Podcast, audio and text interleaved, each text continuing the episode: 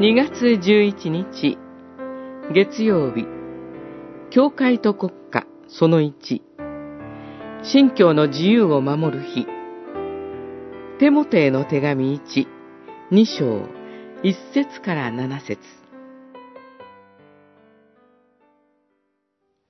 そこで、まず第一に進めます。願いと、祈りと、取りなしと、感謝と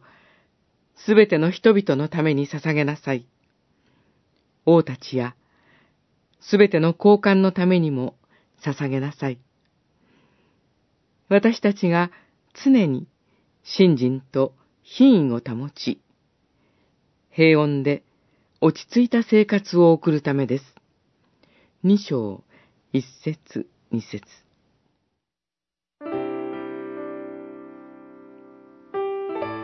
2月11日は、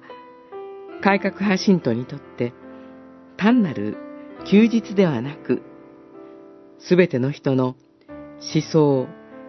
信教の自由を守る日です。信教の自由と政教分離の原則を覚えて過ごす一日です。この日は1967年より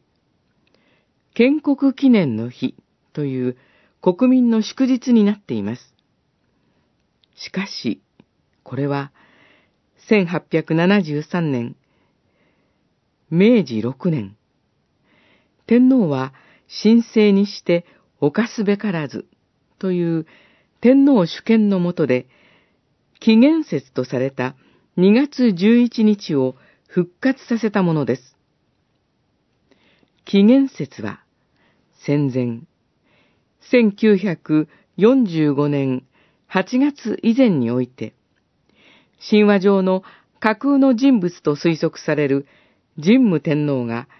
初代天皇の位についたことを記念する祭日でした。日本キリスト改革派協会は、1965年の第20回大会で、祝日法案に対する反対声明を出してこう言っています。政府提案による2月11日を建国記念の日となす祝日法案は、神道的神話を国民に強制し、さらに、憲法に保障されし、信教の自由と政教分離の原則を破壊する恐れのあるものとして、我らはこれに反対する。したがって、この日は2.11集会などに参加して、すべての国民が平穏に過ごせるよう祈り、行動する日なのです。